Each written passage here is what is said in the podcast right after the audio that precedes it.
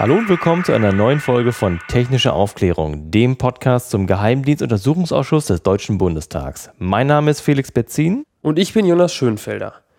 Heute ist der 17. Juni 2015 und wir beide berichten wieder von der aktuellen Sitzung des Ausschusses. Wir haben Statements der Ausschussmitglieder eingefangen und ein Interview mit Martina Renner, der Obfrau der Linken, geführt. Abschließend werten wir den Tag diesmal in einer etwas größeren Runde aus – Neben André Meister von netzpolitik.org haben sich auch der Journalist Daniel Lücking und Stella Schiffczyk zu uns gesellt. Heute als einziger Zeuge in öffentlicher Sitzung ist erneut BND-Präsident Gerhard Schinder geladen. Es ist bereits sein zweiter Auftritt nach der Vernehmung am 21. Mai 2015. Jedoch noch vor der Anhörung Herrn Schindlers beschäftigten sich die Ausschussmitglieder mit der heutigen Verlautbarung des Bundeskanzleramts. Darin ging es um die Einsetzung eines Ermittlungsbeauftragten, der auch Vertrauensperson oder Sonderermittler genannt wird. Dieser soll stellvertretend für die Ausschussmitglieder Einsicht in die geheime Selektorenliste der NSA bekommen. Der Ermittlungsbeauftragte, der eine hohe Kompetenz in der Geheimdienstgesetzgebung haben soll, berichtet dann dem Untersuchungsausschuss. Der Vorsitzende des Untersuchungsausschusses, Patrick Sensburg, erklärte dazu heute, wie anschließend auch die Öffentlichkeit über die neuen Erkenntnisse informiert werden soll. Prüfen, welche Teile dieser Stellungnahme, die als geheim eingestuft ist, dann runtergestuft werden können, sodass sie Ihnen auch gegebenenfalls detailliert kenntlich gegeben werden können. Das zur Information vorab und ich vermute, die Fraktionen werden das auch noch bewerten. Dankeschön. Die Opposition mit Martina Renner von den Linken und Konstantin von Notz von den Grünen trat heute geschlossen vor die Presse. Sie stehen dem Vorschlag eines Vermittlers weiterhin skeptisch gegenüber. Ja, meine äh, Damen und Herren, ähm, Sie haben gehört, äh, das Schlüsselwort äh, ist Vertrauensperson. Äh, diese äh, V-Person äh, der Bundesregierung ist ein Misstrauensantrag, ähm, ein Aufkündigen des Vertrauens der Bundesregierung gegenüber dem Parlament. Ähm, sie ist nicht vorgesehen rechtlich, sondern eine Kreation, die man jetzt zurechtgewürfelt hat äh, um hier irgendwie äh, äh, dem berechtigten Anträgen des Parlaments widersprechen zu können. Und äh, ich bin mal sehr gespannt, äh, wie das ausgeht. Ähm, ich darf, äh, dazu wird Frau Renner gleich noch was sagen, im Detail leider nicht über den Vorschlag mit Ihnen jetzt sprechen, weil er geheim eingestuft ist. Darüber gab es eben eine relativ intensive Auseinandersetzung, weil das natürlich wunderbar ins Bild passt. Ich sage es mal so, das, was der Vorsitzende eben gesagt hat, dass der Ausschuss bestimmen soll und das dann automatisch auch ähm, äh, der akzeptierte Vorschlag der Bundesregierung ist an Persönlichkeit, das lese ich so nicht, sondern man darf einen Vorschlag machen und ob der dann akzeptiert wird äh, von äh, äh Ihrer Gnaden Bundeskanzleramt, das steht äh, dahin. Und insofern ist das äh, für uns ein inakzeptabler Vorschlag. Ja, also der Vorschlag liegt ja jetzt auf dem Tisch. Die Bundesregierung will sich weiter selbst aufklären. Das zuständige Organ des Parlaments, der Untersuchungsausschuss, der mit dieser Aufgabe betraut wurde durch das ganze Haus, wird im Grunde in seinen Rechten komplett beschnitten. Wir sollen die Selektorenlisten nicht bekommen.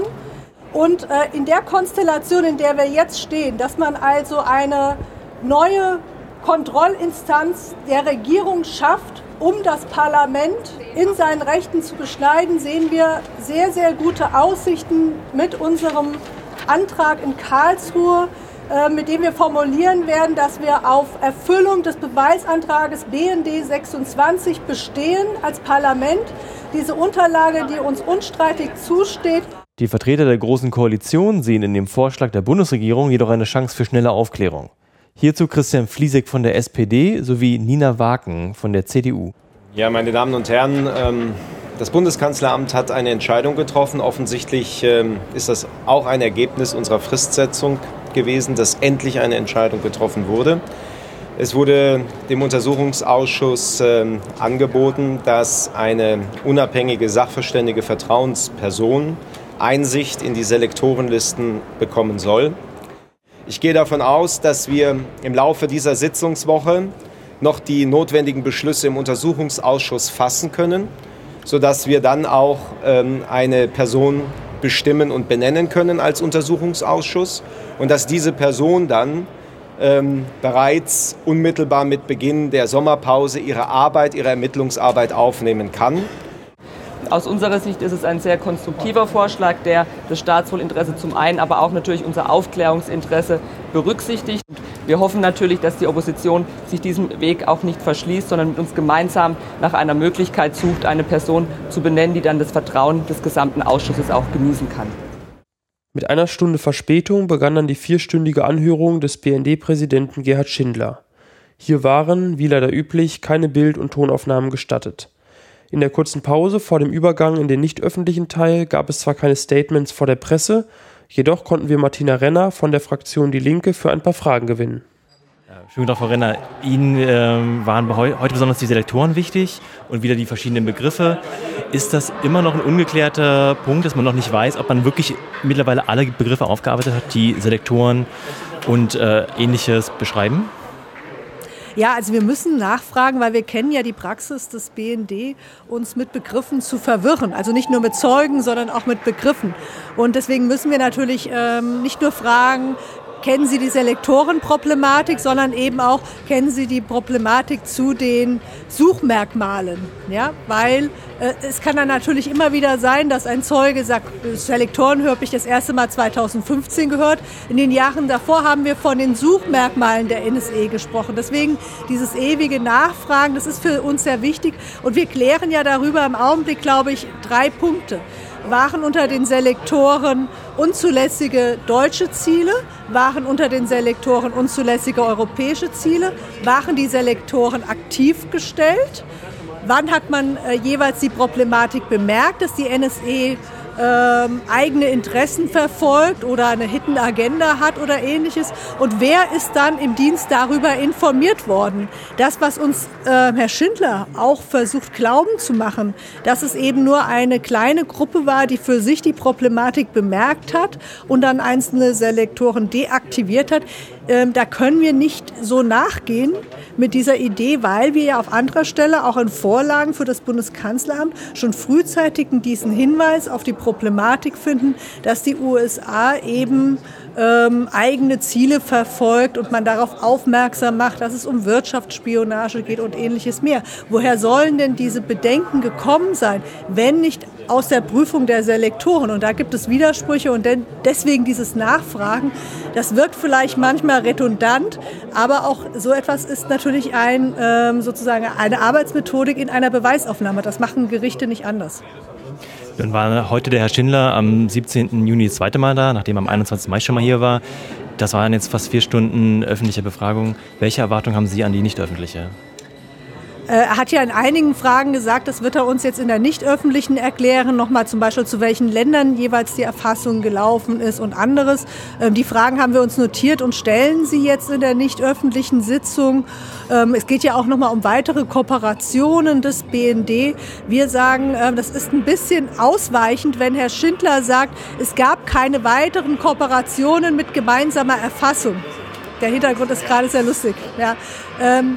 Es kann ja auch so gewesen sein, dass man zum Beispiel mit einem anderen AND auf der Welt Daten erfasst, am Kabel oder Satellit oder an einem, äh, ähnlich wie DKIX zum Beispiel, einem, einem großen Internetknoten und äh, dann die Daten später mit der NSE teilt quasi nur die Ergebnisse oder die Metadaten. Und genau das wollen wir eben fragen, ob äh, wir da sehr durch eine ausweichende Antwort im Grunde nicht an des Pudels Kern vorstoßen, nämlich dass es mehr Kooperationen gibt, die untersuchungsgegenständlich sind und die hier auf den Tisch gehören, wie Iconal, Klotik und wie wir glauben, Warp Drive und Monkey Shoulder und das, worüber wir reden.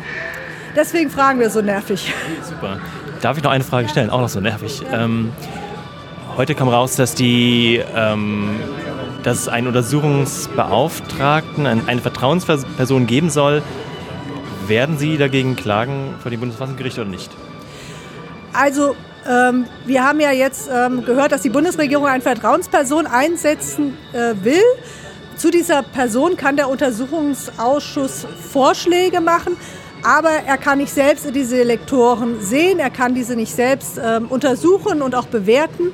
Und an dieser Stelle, wo wir quasi außen vor gelassen werden, wir als Untersuchungsauftrag nicht zu unserem Recht kommen, werden wir tatsächlich klagen müssen. Ähm, weil diese Frage dieser illegalen Spionage der NSA ist eine ganz zentrale, äh, weil es geht ja hier nicht um irgendetwas, sondern das Ausforschen. Wir haben ja heute gehört, nicht nur von Unternehmen, sondern eben heute war jetzt auch die Rede, dass zum Beispiel Namen von deutschen Politikern in diesen Listen waren und ähnliches mehr. Das ist ein riesiger politischer Skandal und der gehört in den Untersuchungsausschuss. Über den Inhalt der vierstündigen Sitzung haben wir im Anschluss in der Auswertung gesprochen. Diesmal in etwas größerer Runde und da hören wir jetzt rein. Herzlich willkommen zur Auswertungsrunde des Geheimdienstuntersuchungsausschusses heute am 17.06. Der Jonas und ich sitzen hier draußen vor dem, vor dem Reichstag auf den Stufen an der Spree. Und zwar sitzen wir wieder mit André, unserem Dauergast, was Auswertung angeht. Und heute haben wir noch zwei weitere Gäste. Und der eine sitzt direkt neben mir. Vielleicht stellst du dich kurz selber vor. Ja, Daniel Lücking, Online-Journalist hier aus Berlin. Ich twittere live vom Ausschuss, äh, versuche immer wieder ein paar Videos äh, von Statements von den Abgeordneten ins Internet zu drücken und schreibe ansonsten Artikel zusammenfassend über die Ausschusstage, die dann äh, mitunter auch beim Neuen Deutschland erscheinen. Schön. Dein Twitter-Handle ist? Ah, äh, Twitter, da bin ich Daniel Lücking, L-U-E-C-K-I-N-G. Alles hintereinander weg. Super. Und den André Meister, vielleicht sagst du noch mal ganz kurz zu dir, was du machst. Hallo, ich bin André von Netzpolitik.org und wir schreiben die öffentlichen Sitzungen mit, weil das macht ja sonst keiner. Zumindest werden die offiziellen Protokolle noch nicht öffentlich. Aber der BND-Präsident Schindler hat sich ja heute bedankt, dass wir das tun. Das stimmt, ja, das fand ich auch sehr witzig. Und dann sitzt hier noch die Stella Schiffczyk, ich bin Grafikerin und ich mache die Zeichnungen während der Sitzung. Genau, und die sind zu sehen auf netzpolitik.org, äh, passend zum Protokoll. Denn man darf während den Sitzungen keine Fotos machen. Ist das korrekt? Das ist korrekt. Aber davon abgesehen kannst du nicht nur eine Kamera gut bedienen, sondern eben perfekt zeichnen. Und das sind sehr schöne, sehr schöne Porträts, die da entstehen. Dann ja, steigen wir direkt mal ein, was heute gar nicht so leicht ist. Der Jonas und ich ähm, haben uns auch schon so gefragt, was haben wir denn eigentlich jetzt mitgenommen? Wir haben jetzt vier Stunden in der öffentlichen Sitzung gesessen. Herr Schindler war zum zweiten Mal da. Ähm, ja, könnt ihr vielleicht, bevor wir uns ein Thema rauspicken, wo wir tiefer reingehen, einfach mal, was, ja, was ist bei euch hängen geblieben? Daniel, fang mit dir vielleicht an. Ja, ich habe so ein bisschen den Eindruck gehabt, als sollte es heute ermüdend sein, dass alle die, die heute noch vorhaben, morgen zu der Vernehmung von äh, Herrn de Maizière zu kommen, sich das zweimal überlegen und dann halt nicht erscheinen. Ähm, ich werde auf jeden Fall da sein.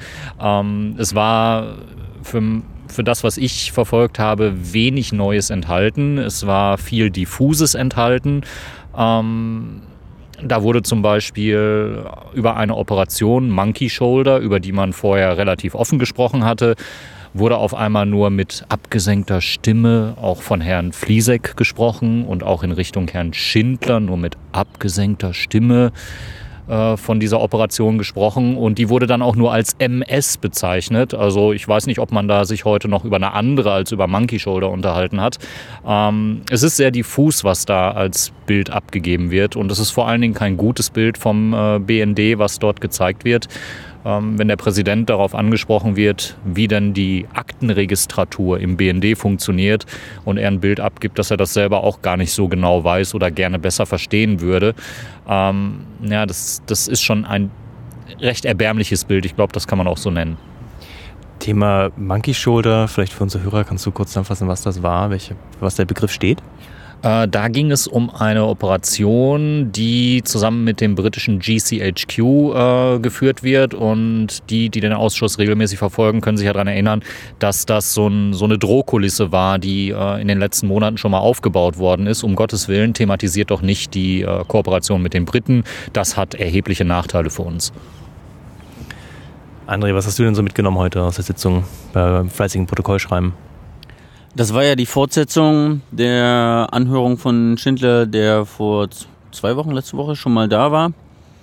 Und daher ähm, waren jetzt tatsächlich nicht so viele spannende Neuaussagen, die sonst in der ersten Sitzung schon rausgekommen wären. Da hat er auch ein Eingangsstatement abgegeben. Trotzdem fand ich ganz interessant, dass schon wieder er den Eindruck erweckt hat, als ob der BND in seiner ganzen Auslandsaufklärung eigentlich nur Satelliten aus Krisengebieten überwacht und wollte eigentlich auch nur darüber reden, von Iconal, also dem Abgriff von der Telekom in Frankfurt oder auch Gloteig, den Abgriff von MCA WorldCom auch in Deutschland mit der CIA dazu sagt er immer nur was ganz kurz, wenn er explizit dazu gefragt wird, sagt aber eigentlich hat er davon auch erst durch den Ausschuss erfahren. So richtig scheint ihn das auch nicht zu interessieren. Und dann fand ich heute ganz interessant, dass explizit nachgefragt wurde, ja, wie viele Operationen gibt es denn, die der BND so macht und welche davon betreffen denn den Ausschuss und die, den Untersuchungsauftrag des Ausschusses. Und da war dann mal ganz interessant, dass BND-Chef Schindler erstmal nach links geguckt hat zu Herrn Wolf vom Bundeskanzleramt, was er denn jetzt darauf antworten soll und hat gemeint, ja, das, was an Operationen jetzt bekannt wird und dem Ausschuss mitgeteilt wird, das entscheidet ja nicht der BND alleine, sondern das passiert ja in Abstimmung mit dem Kanzleramt. Quasi, äh, Konstantin von Notz hat das dann ganz gut zusammengefasst. Die Abgeordneten im Parlament schreiben sich einen Untersuchungsauftrag und das Kanzleramt interpretiert dann, welche Überwachungsmaßnahmen des BND denn wirklich darunter fallen und vom Ausschuss behandelt werden dürfen. Wir hatten auf Netzpolitik.org vor ein, zwei Wochen schon mal darüber berichtet, dass es wohl ungefähr zwölf solche Massenüberwachungsoperationen gibt an Kabeln. Und bisher dürfen nur die längst abgeschlossenen Operationen Iconal und Glowteig besprochen werden. Das angesprochene Monkey Shoulder ist zum Beispiel bisher noch tabu. Die Operation Warp Drive ist tabu. Was der BND am D6 macht, ist tabu. Und mindestens sechs andere Operationen auch, weil dafür immer wieder Gründe gefunden werden von BND und Bundeskanzleramt, dass das angeblich nicht im Untersuchungsauftrag steht, obwohl die Abgeordneten, die den Auftrag geschrieben haben, das selbst anders sehen. Jonas, hast du, was hast du mitgenommen heute? Ich, ja, ich weiß, weil wir haben ja vielleicht noch mitgeschrieben und äh, ich fand es auch sehr ermüdend, wie du gesagt hast, Daniel. Ähm, hast du noch was auf der Liste, was dir als erstes einfällt? Ja, ich finde es ganz interessant. Ähm, heute ging es ja nochmal um die No-Spy, um das neue No-Spy-Abkommen.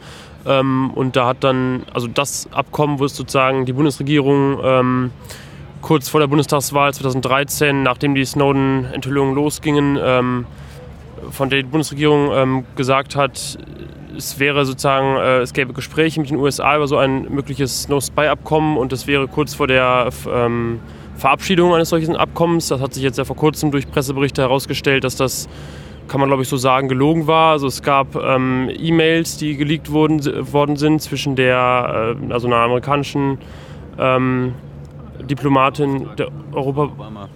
Der Europabeauftragten von Obama und dem Kanzleramt. Einem ähm, Mitarbeiter des Kanzleramts, äh, wo dann klar geworden ist, dass die USA eigentlich niemals ernsthaft so ein äh, No-Spy-Abkommen angeboten haben und eigentlich gesagt haben, äh, irgendwie lasst, äh, fragt uns das nicht und wir wollen das auch nicht in der Öffentlichkeit äh, sagen, dass so etwas ähm, äh, dass wir darüber sprechen. Und heute hat aber Herr Schindler mehrmals gesagt, ähm, dass es schon vor Jahren, also schon ähm, Anfang der 2000er, wenn ich das richtig mitbekommen habe, Gespräche über so ein No-Spy-Abkommen äh, gegeben habe. Und er hat auch wörtlich gesagt, ähm, er würde auf die No-Spy abfahren. Also er hätte das damals ganz toll gefunden, sozusagen so eine Vereinbarung vielleicht äh, abzuschließen. Das fand ich einfach erstmal interessant, dass es da offensichtlich bei ihm eine ganz andere Wahrnehmung gibt. Aber er hat dann auch gesagt, dass er zum Beispiel ähm, auch sogenannte Kooperationsabkommen äh, als No-Spy-Abkommen bezeichnen würde, die wahrscheinlich inhaltlich dann was ganz anderes aussagen als das, was man sich so landläufig unter No-Spy äh, ähm, vorstellt. Ja, mach mal, das, war, das wurde ganz gut gekontert, mach du ruhig. Ja, ähm, das geht jetzt nicht mehr zum Thema No Spy, aber ein interessanter Aspekt. Dann mach du. Das wurde aber ganz gut gekontert, ähm, denn Anfang der Nuller wurde ja das sogenannte Memorandum of äh, Agreement äh, zwischen BND und NSA beschlossen und da drin steht ja schon, dass man nicht gegenseitig die Regierungen und gegenseitig die Wirtschaft äh, ausspionieren soll. Äh, und auch das ist eben ein Kooperationsabkommen. Ähm, deswegen ist so ein bisschen fraglich, was denn das jetzt äh, genau heißt, was der Schindler da sagt. Er hat behauptet, es gäbe wohl auch ein No-Spy-Abkommen mit einem anderen Staat, der nicht die Five Eyes ist. Aber bei genauer Nachfrage ist das auch ein Kooperationsabkommen. Das heißt, erstmal will man zusammen spionieren und dann in irgendeinem Teil dieses Vertrags sagt man aber, man spioniert sich nicht gegenseitig aus. Das ist jetzt was anderes als ein expliziter No-Spy-Vertrag oder No-Spy-Abkommen. Das gibt es mit zwischen keinem Geheimdienst der Welt. Es gibt kein einziger Geheimdienst hat mit einem anderen Geheimdienst ein explizites No-Spy-Abkommen. Das haben Zeugen auch äh, vor kurzem hier im Ausschuss so gesagt. Auf das Vorhandensein eines nicht, äh, also eines, eines Nicht-Vorhandenseins des No-Spy-Abkommens hatte mh, hm, ich weiß gar nicht, von wem genau das kam, von welchem Obmann, aber da gab es ja den Einwand, die Tatsache, dass es es nicht gibt, heißt, ist doch auch schwierig, weil ja das Spionieren in Deutschland eines anderen Geheimdienstes strafrechtlich relevant ist und illegal ist. Und das hat sogar der Vorsitzende Sensburg gesagt. In einem No-Spy-Abkommen soll ja angeblich nur stehen, dass man nicht gegenseitig die Regierungen und äh, die Wirtschaft ausspioniert. Aber das ist eigentlich Stand des Gesetzes. Also in Deutschland ist Spionage verboten und der BND darf keine Wirtschaftsspionage machen. Ähm, das ist dann sogar der CDU aufgefallen. Überraschend. Was mir noch aufgefallen ist, der Herr Schindler wurde gefragt, wo denn eigentlich die Idee für das No-Spy-Abkommen herkam. Und da hat er mehrfach gesagt, dass es eine Reise gab nach Snowden, also Sommer 2013 dann, wo man zu einer Sachaufklärung, Zitat, in die USA geflogen ist, um zu erfahren, was da jetzt genau nun gemeint ist mit den neuen Dokumenten, die da geleakt wurden. Und äh, auf Initiative der USA slash NSA wurde dann ein No-Spy-Abkommen vorgeschlagen, zu seiner Überraschung. Und es hat ihn sehr gefreut, dass von so einem wichtigen Dienst so ein Vorschlag kommt. Ich denke, das hat auch viele im, im Saal beeindruckt, dass jetzt auf einmal doch die Amis das vorgeschlagen haben, wo es doch von den, E-Mails hieß, und das waren auch die Einwände der Obmänner, die geleakten E-Mails äh, aus, aus dem Verkehr ähm, Kanzleramt NSA, White House, doch hervorgeht, dass es nie solch eine Absicht gab. Oder habe ich das falsch verstanden? Da ist USA nicht USA. Der BND-Chef spricht nur von seinen Gesprächen mit der NSA. Wenn es um Detailfragen geht, kann er aber auch angeblich nichts öffentlich sagen, weil das waren ja vertrauliche Gespräche mit einem anderen Geheimdienst. Und die Karen, wie auch immer sie noch hieß, war vom White House. Äh, und er hat ja auch gesagt, angeblich gab es monatelange Verhandlungen zwischen BND und NSA, wo die NSA das auch vorgeschlagen hätte. Und die waren da schon weit in den Verhandlungen. Hieß aber auch schon von ganz von Anfang, ja, wir können das jetzt hier machen. Dann muss aber ohnehin nochmal die Politik das absegnen. Das heißt in Deutschland das Bundeskanzleramt und in den USA das, White, äh, das Weiße Haus. Und das Weiße Haus hat ganz klar gesagt, nee, das wird nichts. Das kam aber heute gar nicht so deutlich raus, dass die das abgebrochen haben, weil die Frage an Herrn Schindler war doch, warum, nachdem dieser Vorschlag der USA kam, so hatte er das ja gesagt, also wie der NSA. Er hat sich ja auch manchmal widersprochen oder den Slash oder beides gesagt. Die Rückfrage war, warum denn dieses Abkommen nicht zustande gekommen ist, wenn die USA das vorschlägt. Irgendeiner muss ja dann, und das war dann die Unterstellung eines der Hauptmänner, äh, die aus Deutschland abgebrochen haben. Daraufhin meinte er ja, hm, es gab irgendwann einen Punkt, an dem es so komplex wurde, in Richtung von, von einem Abkommen in Richtung völkerrechtlichen Vertrag, dass man dann gesagt hat, das ist uns jetzt zu kompliziert, das lassen wir. Und er konnte partout nicht benennen, wer das denn war, der diesen Vorschlag in den Raum geworfen hatte, aus einem Abkommen einen völkerrechtlichen Vertrag zu machen, was am Ende ja, so nach seiner eigenen Auslegung, zum, zum Nichtabschließen eines des Abkommens kam, des No-Spy-Abkommens. Ich fand, also das fand ich sehr verwirrend. Okay, aber ich glaube, Daniel, du hattest auch noch ein Thema. Ja, also es ist, es ist insgesamt eine sehr verwirrende Angelegenheit. Wir konnten da heute auch wieder kurz drüber lachen, als es um Herrn A ging, der plötzlich Herr B war und äh, wo man so den Eindruck bekam, äh, weder die Obleute ähm, bei denen das ja verständlicherweise nicht der Fall sein kann, aber auch nicht der BND-Chef, haben noch irgendeinen Überblick darüber, was denn da geheim gehalten wird und vor allen Dingen vor wem und wen man wie beschützt und wen man wie abschottet. Ähm, also da ist eine harte Arbeit, die gerade von den Obleuten geleistet werden muss, durch diese ganzen Geschichten durchzukommen. Ähm, ein wesentliches Thema kam heute am Rande von Martina Renner noch kurz zur Sprache.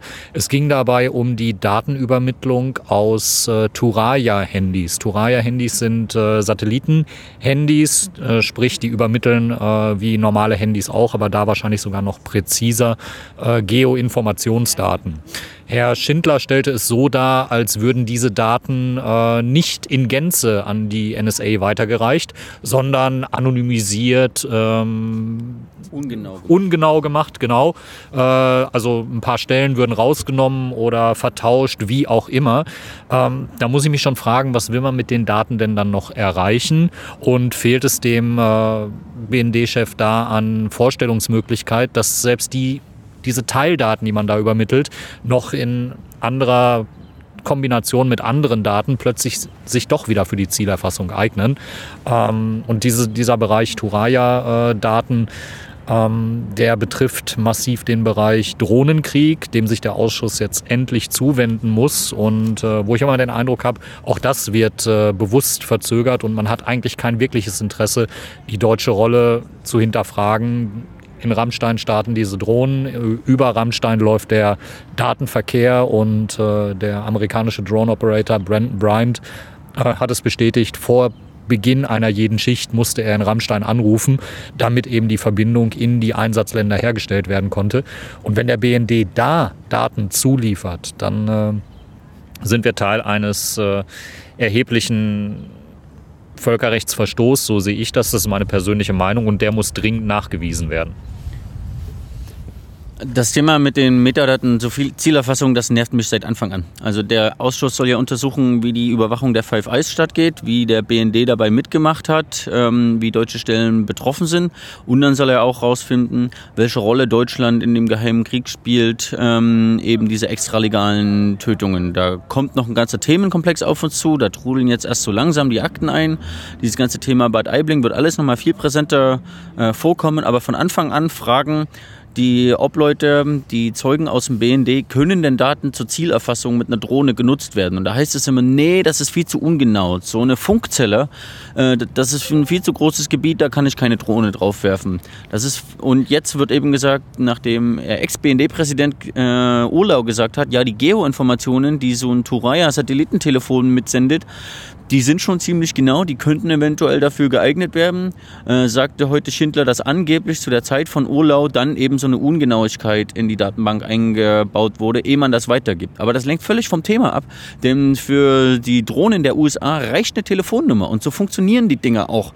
Die ähm, nehmen jetzt keine halbe Stunde alte Funkzelleninformation oder irgendwie ein losgelöstes Geokoordinatum nur auf eine Minute genau, sondern die haben als Ziel eine SIM SIM-Karte oder eine Gerätenummer, dann fliegen die mit der Drohne in das Gebiet, wo sich das Telefon aufhält und lokalisieren die dann mit Triangulierung und einem IMSI-Catcher. Und dann fliegt die äh, Bombe genau darauf. Insofern ja, jede weitergegebene Telefonnummer von Satellitentelefon oder normalen äh, Mobilfunkkommunikation ist für die, den Drohnenkrieg der USA ein Zielkriterium und die bestätigen ja teilweise, dass es gar nicht um Namen gehen muss. Teilweise wissen die noch nicht mal die Namen von den Leuten, die sie da ermorden, sondern die haben wirklich nur ein Profil von einem Telefon, das so benutzt wird, als wenn es äh, verdächtige Terroristen auch verwenden nennt sich Signature Strikes. Insofern ist dieses ganze Gerede, wie genau die Geodaten sind, am eigentlichen Thema vorbei. Und ich würde mich freuen, wenn das auch die SPD endlich mal erkennt. Äh, seit Anfang an stellen die die falschen Fragen.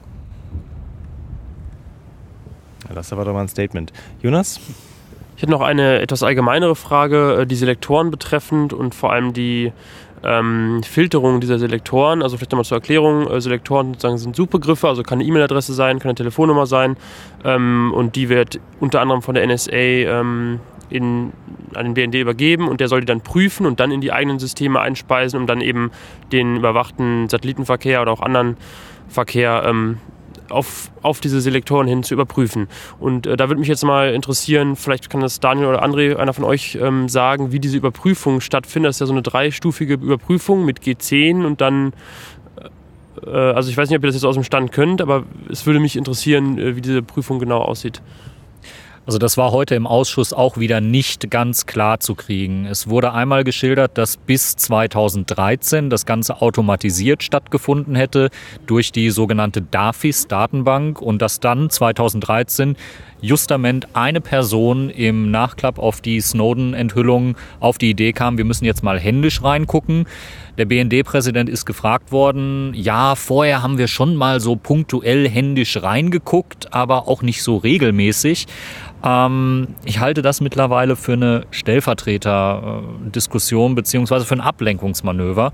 Wir haben in mehreren Sitzungen beschrieben bekommen, dass diese Selektorenlisten als Staatsgeheimnis behandelt werden, dass sie nur in Teilen herausgegeben werden und ich gehe mittlerweile nicht mehr davon aus, dass äh, die amerikanischen Selektorenlisten für den BND wirklich lesbar sind. Äh, vielleicht beantwortet die NSA Einzelanfragen zum Thema Selektoren, aber ich denke, die Masse der verwendeten Selektoren, die in Deutschland äh, liefen, sind für den BND nicht lesbar. Insofern weiß man nicht, was da stattfindet. Und die Ausschlusslisten, wo man dann festgestellt hat, huch, da hat Überwachung stattgefunden, die uns gar nicht so recht ist, die hat man vermutlich, meine Theorie, ähm, auf Basis der überwachten Datenströme erstellt. Also man hat, und das haben ja Techniker auch beschrieben, ähm, vor dem Gerät geschaut, hat nach dem Gerät geschaut, hat sich die Veränderung im Datenstrom angeschaut und äh, konnte dann daraus ableiten, ähm, nach was die Amerikaner gesucht haben. Und äh, daraus hat sich dann irgendwann eine 2000er Liste ergeben oder eine Liste mit 40.000. Man musste halt nur lange genug den Datenstrom anschauen und äh, sich anschauen, was da passiert, um dann zu der Einschätzung zu kommen, huch, das ist uns ja gar nicht so recht. Ähm, ich denke, diese Selektorenlisten sind so geheim, dass der BND nicht weiß, was die Amerikaner da prüfen. Und im Gegenzug dürfen sie die Technik nutzen, um äh, das Gleiche halt auch mit ihren äh, Zielrichtungen anzustellen. Ich denke, das war der Deal, aber ob wir das beweisen können oder ob der Ausschuss das beweisen kann, äh, da hält das Kanzleramt äh, mindestens eine Vertrauensperson vor, die heute bekannt gegeben worden ist und die nur dazu dient, äh, die Parlamentarier vom Wesentlichen, vom Kern dieser Affäre wegzuhalten. Ich weiß nicht, André, wie siehst du das? Zum Thema Selektoren kann man tagelang reden und wurde es auch schon geredet. Und je mehr man denkt, man versteht es, desto mehr neue Fallstricke öffnen sich da. Es wurden jetzt gerade in den drei Minuten so viele Punkte angesprochen, ähm, die ich leicht anders sehen würde. Ich kann und will gar nicht auf alles eingehen. Nochmal zu deiner ursprünglichen Frage. Dieser Drei-Stufen-Test, der beschrieben wurde, der passiert, soweit ich das verstehe, in diesem sogenannten Datenfiltersystem DAFIS vom BND, den er schon immer hat, wo er sogenannte Grundrechtsträger, also G10-Träger aussortieren will. Und das betreffen erstmal nur Deutsche. Und das heißt, in, da werden äh, Telefonnummern mit plus 49 Vorwahl und E-Mail-Adressen mit .de ausgefiltert. Dann gibt's dann nochmal eine sogenannte Positivliste, das heißt Leute, die eine E-Mail-Adresse haben mit org oder so oder Feuerwehr Ingolstadt, äh, wie wir gelernt haben, oder eine ausländische SIM-Karte im Mobilfunk, das ist die äh, aber deutsche Grundrechtsträger sind. Das ist die zweite Stufe und die dritte Stufe ist dann nochmal bestimmte Namen von Firmen wie ERDS, Eurocopter und äh, oder eben auch ein paar äh, deutsche Politikernamen. Das ist dieser Drei-Stufen-Test im sogenannten DAFIS-Filtersystem. Unabhängig davon sind aber die Selektoren, denn die erst Zunächst macht der BND eine Streckenauswahl, nimmt sich eine Glasfaser, zapft die an, dann werden da drin diese G10-Leute aussortiert und dann laufen darüber die Selektoren. Und die Selektorenprüfung erfolgte bis 2008 händisch, da waren das noch wenige und dann irgendwann hat die NSA immer mehr geliefert äh, und der BND hat ein Computersystem dafür aufgesetzt und da erfolgte diese Prüfung, unter welchen Kriterien auch immer, äh, dann maschinell, heißt gar nicht, bis irgendjemand mal zufällig nachgeguckt hat. Aber das ist unabhängig vom Drei-Stufen-Test. Also es bleibt spannend, es bleibt undurchsichtig, auch das ist mein Eindruck. Ähm, vielleicht noch als, als letztes äh, Beispiel für Undurchsichtigkeit und vielleicht können wir dann auch für heute abschließen in dem Interview mit Frau Renner, was wir, was Jonas und ich geführt haben, kamen nochmal die verschiedenen Begriffe für immer wieder das Gleiche zum, zum Ausdruck. Hier für Selektoren, Auswahlkriterien, Auswahlmerkmale. Und das Gleiche hatten wir heute, äh, hat, hat Frau äh, Renner persönlich nochmal durchexerziert mit dem Begriff der Metadaten. Als sie immer wieder nachgefragt hat, werden Metadaten weitergegeben? Und das kam in Nein, Nein, Nein. Und dann sie einfach nach einigen Sekunden Stille im Raum einfach nochmal gefragt hat, benutze ich den falschen Begriff? welchen Begriff müsste ich denn nutzen? Und was beschreibt denn noch bei Ihnen Metadaten? Und dann gibt sie Beispiele. Wir hatten ja schon äh, Signaldaten neulich mal gehört. Woraufhin Herr Schindler meinte, ja, ach so, ach, Rohdaten. Und Slash, und dann hat er noch direkt nachgelegt, ja, also im nächsten Satz direkt, ja, und dann nehmen wir das Rohmaterial und äh, so, dann haben wir dann schon zwei neue Begriffe. Ähm, ich denke, das, das macht es nicht leichter und es gibt den, den Zeugen immer wieder Spielraum, später sagen zu können, ach so, nee, also von, also hätten sie Rohdaten gesagt, ja, da klar, das, mit denen machen wir das. Ja, mit, mit den anderen Sachen nicht. Also es ist, ja, es ist undurchsichtig und äh, vielleicht Stella zur, zu der äh, undurchsichtigen, grauen Person des Herrn Schindlers ähm, abwaschbar und Spülmaschinen geeignet. Was ist dir denn aufgefallen? Du hast dich heute vier Stunden mit seinem Äußeren beschäftigt für dein Porträt. Was ist denn, was ist denn dein, dein Eindruck? Mein Eindruck ist, dass er auch optisch sich äh, ein wenig verschleiert hat und irgendwie Zeit und Raum ähm, ausklammern wollte und sich in komplett die gleiche Schale wie zur letzten Anhörung geworfen hat. Ähm, ja, Déjà-vu. War das wirklich das gleiche, gleiche Outfit? Exakt das gleiche Outfit, ja. Die gleiche entzückend grün gestreifte Krawatte, das hellblaue Hemd. Beeindruckend. Beeindruckend, dieser Mann. Jonas, dann würde ich sagen, bedanken wir uns bei der Runde.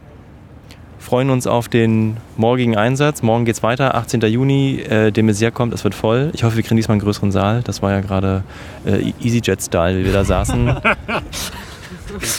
vier Stunden lang, mir tun die Knie weh, echt. Ähm, ja, dann sagen ja, wir. Dankeschön. Danke, tschüss und bis morgen. Tschüss. Tschüss. Tschüss. Und auch von hier sagen wir Danke fürs Zuhören. Alle Links und weitere Informationen gibt es auf unserer Webseite technische-aufklärung.de. Ihr habt Feedback, Fragen, Wünsche oder Verbesserungsvorschläge? Gerne in die Kommentare auf unserer Webseite.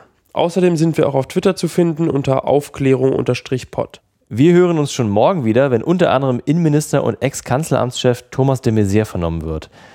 Bis dahin sagen wir Tschüss, auf bald und gute Nacht.